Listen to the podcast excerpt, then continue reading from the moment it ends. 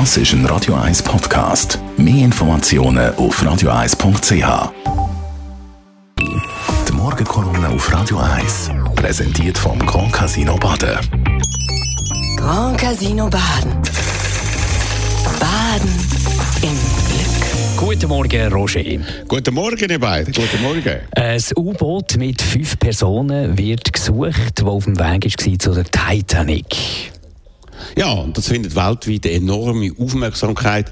Detailliert und fast schon atemlos wird darüber berichtet, ob es noch eine Rettung von den fünf Passagieren gibt, die 3800 Meter haben abtauchen um einen Blick auf die legendäre Titanic zu erhaschen.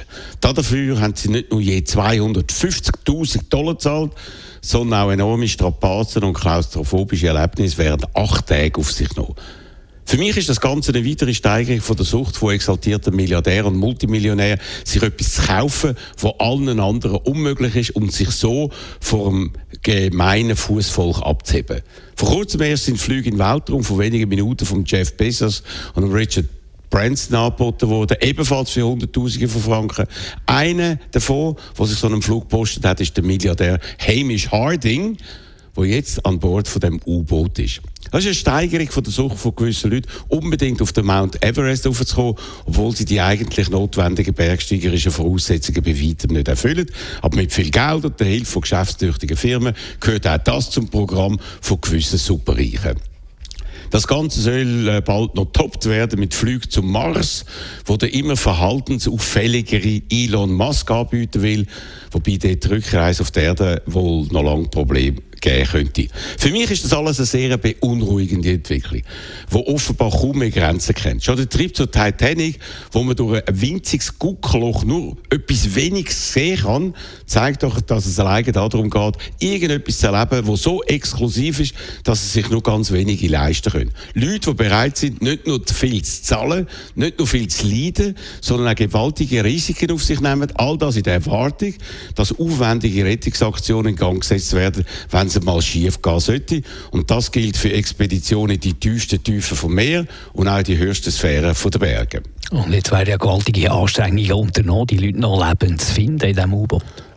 Ja, mit Flugzeug und Schiff, eins sogar, wo von Frankreich über den Atlantik nach Neufundland geschickt wird. Eine ganze Flotte ist also unterwegs und die Medienberichte darüber werden immer aufgeregter.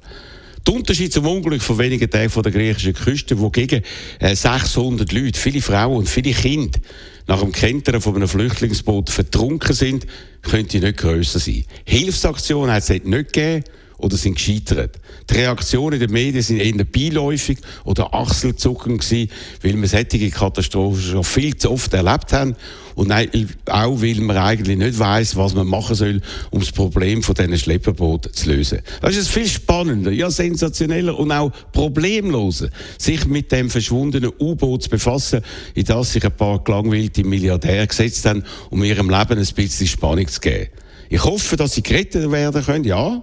Aber auch, dass man sich über die beiden so völlig unterschiedlichen Vorfälle und unsere Reaktionen darauf ernsthafte Gedanken macht. Die Morgenkolumne von Roger Schabinski zum Nachlesen auf radio1.ch. Die Morgenkolumne auf Radio 1.